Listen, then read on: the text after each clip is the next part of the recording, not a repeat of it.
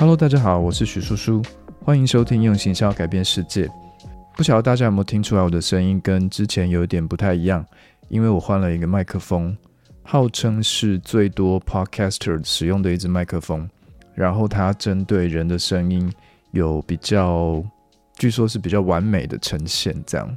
那我自己也觉得声音不错啦。但毕竟我不是什么三 C 达人，也不是什么音乐的玩家，所以我其实并没有太听得出来。这样，如果你觉得有什么不一样的地方，也欢迎给我一些回馈哦。好，这一集我们要跟大家聊一下 MBTI 的 I 属性，也就是内向者这件事情。我的 MBTI 是 INFP，不晓得有没有人跟我一样？那我会跟大家稍微分享一下我自己本职的 I 属性，然后还有其实。算是我，算是我学习，或者说是我假装出来的医属性。只是如果朋友或者是不熟的人，通常会觉得我是医属性的人。其实我真的是一个内向者，真心不骗。我记得是好像做到第三集吧，我看到伯恩去上了凯莉的节目，他说他自己也是 INF 什么，可能是 INFP 或是 INFJ 吧。那你可以想象吗？伯恩他竟然也是一个内向者，就像我一样，我也可以在台上演讲，我有蛮多大型演讲的经验，可能最多有四五百人，那我也不会怯场。但是追根究底呢，甚至是做了多次测验的结果，我都显示是一个内向者。其实我自己也觉得我是一个内向者了。那我记得好像是做到第三集的时候。有几个朋友呢，不约而同的告诉我说，就是，哎就是你可以放轻松一点呐，Podcast 应该像聊天一样嘛，就是你要不要自然一点，不然这样好像在演讲哦，好像在帮人家上课这种感觉。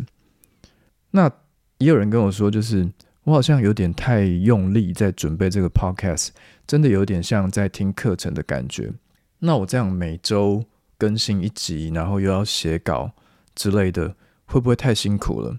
我应该是跟他们在聊天的过程当中，曾经有透露过说想要放弃这个 podcast，因为我真的觉得有点太累。对我来说，因为在做 podcast 之前，我的生活就是天天在打电动，然后看剧这样。但是做了 podcast 之后，我反而几乎连休息的时间都比较少。那其实呢，我做 podcast 的流程跟我的方法。就是属于内向者的一种表现。我大概要两到三个工作天才能够做完一集的内容，一集就大概是二十分钟，最多三十分钟吧，我觉得。那我们会讨论很多的主题，然后开始收集资料，最后决定要写哪一个主题之后呢，我大概会写四千字到六千字的稿。那有一集好像超过三十分钟，那一集的稿子我写了一万多字。那为什么那么可怕呢？其实是因为内向属性的人呢，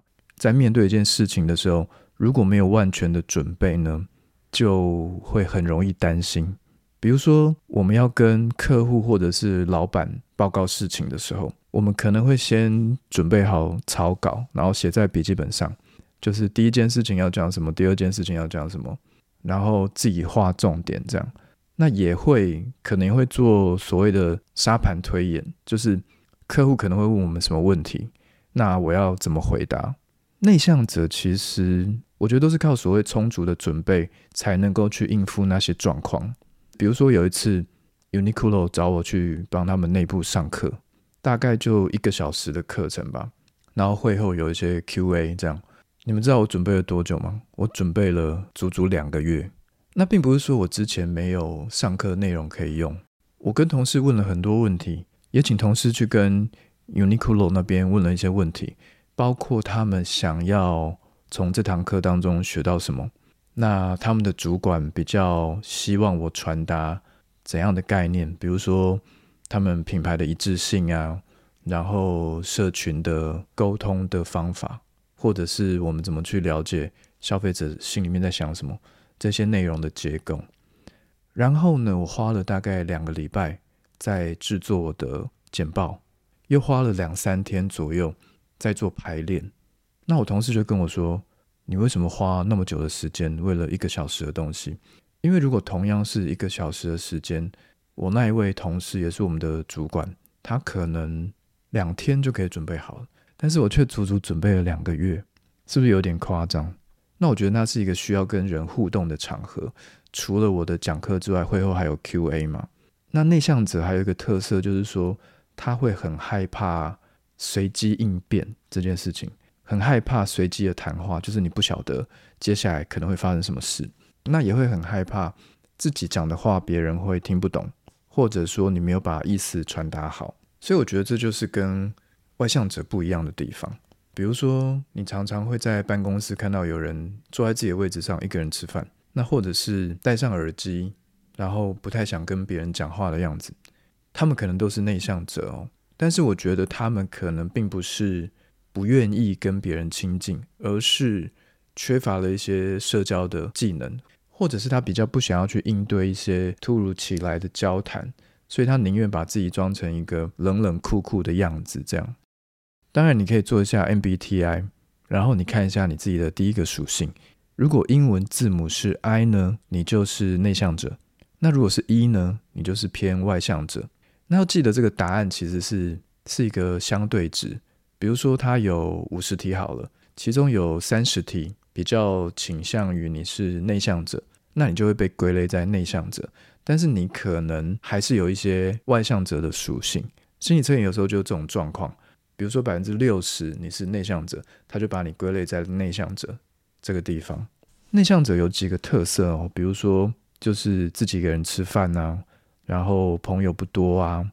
或者是比起你要出门去一个很多人的场合，那我们通常就会宁愿待在家里。然后我们如果在面对陌生人的时候，面对一个新的人际关系交朋友的时候。我们通常会比较被动，比较偏向先观察吧再说。那或者是在一个团体当中，我们比较没有办法去承受关注度，不想要去引人注目，甚至是被夸奖的时候会不好意思，或者是当我们需要去行销自己、需要去邀功的时候呢，我们也会不好意思。那内向者也会害怕冲突。就排斥跟人家针锋相对啦，我觉得，所以有时候他们就会可能跟你讲话讲到一半就沉默，然后不想讲，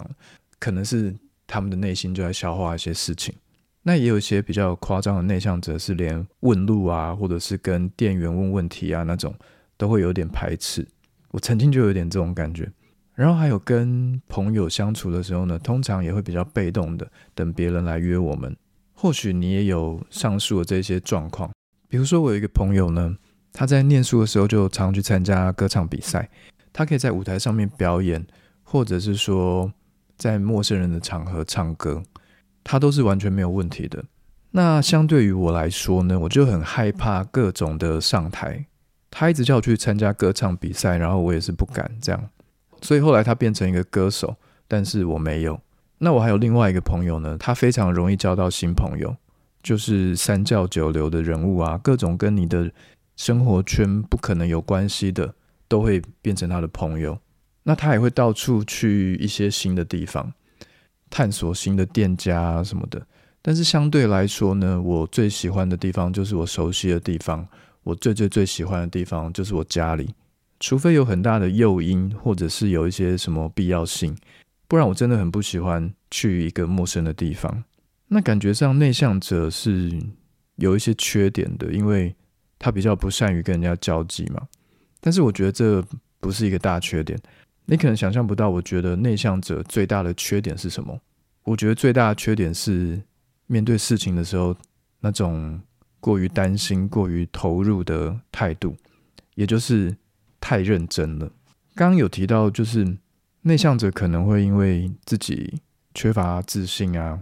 所以没有办法去应付太临场反应的状况，所以只要是重要的事情，他们就会努力的做好准备，要避免自己出糗嘛。所以很多时候呢，我们杀鸡会用牛刀，就是过度准备的意思，甚至是会有一点完美主义，然后做到自己累死了，然后还觉得不够，因为我们根本不可能觉得自己准备好了。那明明外向者可能三十分钟就可以搞定的事情。比如说 Podcast，他们就觉得说啊，不就二十分钟、三十分钟一集吗？那也就二十分钟、三十分钟就录好了，为什么还要写稿写好几天呢？但是我就会觉得，我可能资料准备的不够，或者是章节的段落结构有点跳跃，有可能别人会听不懂之类的。那在做一个 EP 之前呢，我通常会看二三十篇的文章，一点都不夸张。我还会看两三本的书，反正就是找资料找好几天，然后才开始写稿。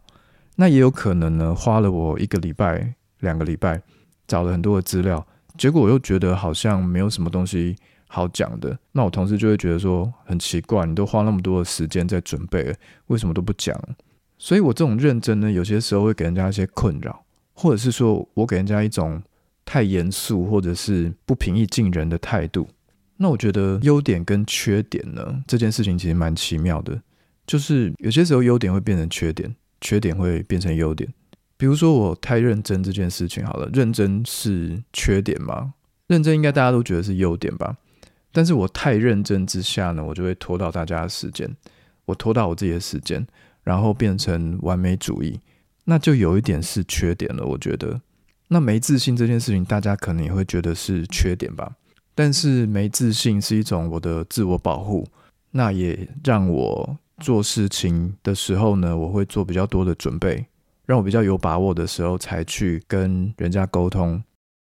比如说，我以前曾经为了那种老人分享文，然后跟我家老人吵架，因为他们在传那种就是错误的健康资讯，你知道吗？那我就很认真的找资料佐证说，哎，你刚刚传的东西其实是错误的，你不要再分享这样的东西好吗？那在群组里面，如果大家都大家都看到这样的东西，那然后照着做了，是不是影响我们的健康？好了，其实我没有那么做啦，我就是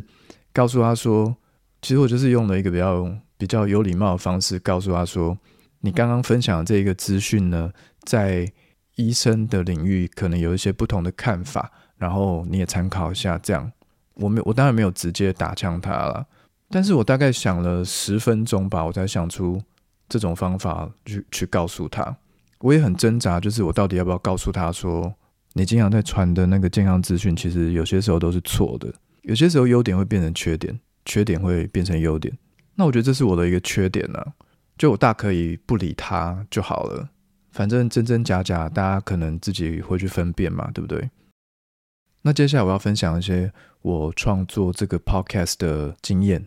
当初我是怎么用内向者的心态跟思考方式。来企划现在你听到的这一档节目。那如果你是一个综合了以上特色的内向者呢，跟我类似的内向者，我觉得也是必须回归到主讲人，也就是我们自己的个性跟专业。我所做的第一步叫做竞品研究。那竞品研究呢，是大部分行销工作的一个起手式，也就是研究拆解我们的竞争对手。我们要研究一下自己正在跟哪一些节目做竞争。那当然，我们有设定一个目标啦，可能是多久以后要进总榜的两百，或者是一百，或者是商业榜的前五啊、前十啊这样。那我们研究过蛮多排行榜上面的 podcast，有很多都是聊天形式的节目，他们会找不同的来宾，从自己的朋友开始啊，然后跟他们做一些访谈，有点像是主持访问或者是闲聊的那种样貌，聊天的那种节目。那当然也有一些分享型的节目。他们会分享一些资讯，每一集有一个主题，但是听了一些节目之后，都发现可能一集当中也只有三分之一左右的时间是在聊那个主题，那聊的东西也比较浅，比较偏向于大众可以接受、大众可以听懂的东西。那我觉得这一些比较不是我想做的，可能也不是内向者可以做得来的。我觉得，除非是仿纲非常的清楚，然后也写得很仔细。或者是我们根本就跟来宾很熟，不然我们要面对麦克风或者是来宾的时候呢，一定常会卡词啊，或者是忘记要讲什么。那刚刚有说到内向者还会很怕陌生人，也会很怕各种突发状况。他他或许可以应对啦，但是他会避免这种状况。比如说我们有一个同业的广告公司的老板，他也有讲 podcast。他在进入主题之前呢，大概就会讲个十几分钟他自己的私事，比如说他要讲广告文案好了。那他开场的前十分钟在跟你聊昨天去做健康检查怎么样怎么样，跟主题无关的闲聊这样。那我觉得一定有人喜欢这种节目，就是他可能听起来比较舒压，但是我自己觉得我不行，就是我要硬聊的话，可能也是可以啦，但是搞不好搞不好不好听嘛，对不对？而且我心里面不想要做那样的节目。那如果是看商业榜的前几名呢？我大概分析前二十名是什么状况好了。我发现我自己有一些弱点。第一个弱点是呢，商业榜上面大部分都是在讲投资理财的。我觉得这一类的主题应该是属于大众的内容。那听行销的人呢，应该算是比较小众，相对来说。那第二个弱点呢，是我的节目是一个全新的节目嘛。那一开始 Podcast 会红起来，是因为疫情期间有一些流量红利，但是我已经过了那个流量红利的阶段了。那我要重新去累积一个品牌的知名度。那因为主题上面的限制，我就必须有自己的管道，比如说我的 Facebook，或者是我建了一个 IG 来去宣传，下一点广告。那以后我可能也要去上朋友的节目，不然我没有曝光的管道。然后第三个弱势是说，在商业榜上呢，其实有很多 Podcaster，他原本就是一个名人，比如说财经节目的主持人啊，吴淡如啊之类的。他原本就很有知名度，所以相对来说呢，我是一个默默无闻的人。虽然说我在行销领域还有一点名气啦，但是我现在要进攻的是全台湾的商业榜嘛，对不对？所以我就必须要跟这些人在做竞争。但是过了一段时间之后，我觉得我并没有因为这三个弱势而去感到灰心。反正我觉得行销的 podcast 搞不好是一个全新的缺口，它是一个蓝海。我不会跟那些讲投资理财的人在做竞争。因为商业榜上其实并没有一个在讲行销的节目，所以我如果能够往前冲的时候呢，那就有可能像是一个黑天鹅一样，比较被人家注目，它是一个比较特别的存在。那但是如果呢，我再换另外一个角度去想，会不会真的是就没有人想要喜欢听行销类的 podcast？所以这一类的 podcast 它其实很少，所以才没有行销的 podcast 在榜上呢？好，那我就一直在那边想啊，一直转啊，一直想啊，一直转啊，这就是内向者的一个特色，想很多，然后也可能一直犹豫不决，然后不敢做，没有跨出那一步。像我曾经也想过，我是不是要来讲创业的主题，因为我自己创业二十几年嘛，然后或者是说我干脆来开一个心理学的频道，因为广告行销，因为广告行销其实我们运用了很多的心理学，那有所谓的消费者的心理学。我可以去分析这些东西，但是心理的东西也有人做啊，然后说书也有很多人在做，所以我们考虑到所谓的内容层面，就是第一个是我们面对的竞争，第二个是我们要考虑到自己能够做什么，自己要产出什么东西给消费者。那跟我在一起企划 podcast 的同事呢，一开始以为我是外向型的人格，就一直叫我拍短影音啊，一直叫我做聊天的东西啊。那很可能是因为我在公司里面会跟他们闲聊啊、连消微之类的，但是我的本性就是 I 人嘛。其实我只会跟熟人连消微，他们不知道。那我也不想要露脸啊，我也不想要做短影音。虽然我知道短影音是现在的流量红利，但是我就没有办法跨出那一步，你知道吗？那我记得自己在好几年前呢，有听过，应该是我听的第一个 podcast 节目，是吴淡如跟邓慧文他们在聊一个心理学的话题。那那个时候我还做了笔记，所以我觉得做知识型的 podcast 应该也不是不行吧，应该也是会有人听的吧，所以我才开始研究大量的知识型的 podcast，还有一些 YouTuber。我想了两个月，然后然后写了六篇稿左右，那我才开始录音。那后来我想想，我觉得既然我有一个特色叫做过度的准备、过度的认真，那我能不能把这件事情变成是我 podcast 的特色跟优势，那我每一集都超认真准备，可以吗？我觉得当然可以啊，只是我会很累，所以我到现在还在拿捏那个平衡点。那因为我的内向人格嘛，所以我觉得也要有仔细的企划，那也要有脚本的设计。我每一季要讲的主题，我可能都要先想好，我一次要想个五集十集这样。其实聊天形态的 podcast，我觉得我也是可以做。但是我必须要做一件事情，叫做刻意的练习，因为访谈形式并不是一个我觉得最舒服的形态，所以我一直没有去这样做。那很可能呢，我学习了一段时间，我熟悉了 podcast 的制作，两个月后、三个月后，我再来去做这件事情也不迟，我是这么觉得。所以我就把我做行销分析的方法，然后做商业分析的方法，还有我的个人特色加在一起。变成了我制作 podcast 的方法。OK，我刚提到了，就是我是怎么运用自己是内向者的这个特色，去创造你现在听到这个 podcast。我觉得身为内向者，其实我觉得不管你是哪样的人，我们都会有优点跟缺点啦。那虽然说内向者在这个社会当中，有些时候会被，有些时候会比较不讨喜，就是我们可能会有冷酷或者是孤独的一面，然后对人不是那么的热络。但是我们的特色其实是，我们会花比较多的时间去准备一件事情，我们对事情比较认真，然后也比较会去思考。虽然说思考速度可能不一定会很快，但是如果说我们能够做好准备，仔细的去想想事情该怎么做，那我觉得就可以发挥所谓内向者的优势。其实不一定要羡慕那种能够对每一件事情都侃侃而谈，或者是那种想说什么就说，然后不害怕说话会得罪人的，就是那些外向者。有些时候你可能会觉得说，你也会想要成为那个样子，但是我觉得也不一定要强求自己啦。像我的状况就是。啊，我可能在下一集再分享好了，因为我们还会有一集，可能有一集到两集的时间都会围绕在内向者、孤独这些主题上面。因为我自己本身是内向者，所以原本其实我只打算要做一集的内容，结果没有想到变成两集还是三集了。那如果你是跟我一样也是内向者的话，那或许你可以听听看，希望能够给你一些启发。那下一集我可能就会跟大家谈谈为什么我能够去呈现出一种外向者的样貌，算是我学习或者说是我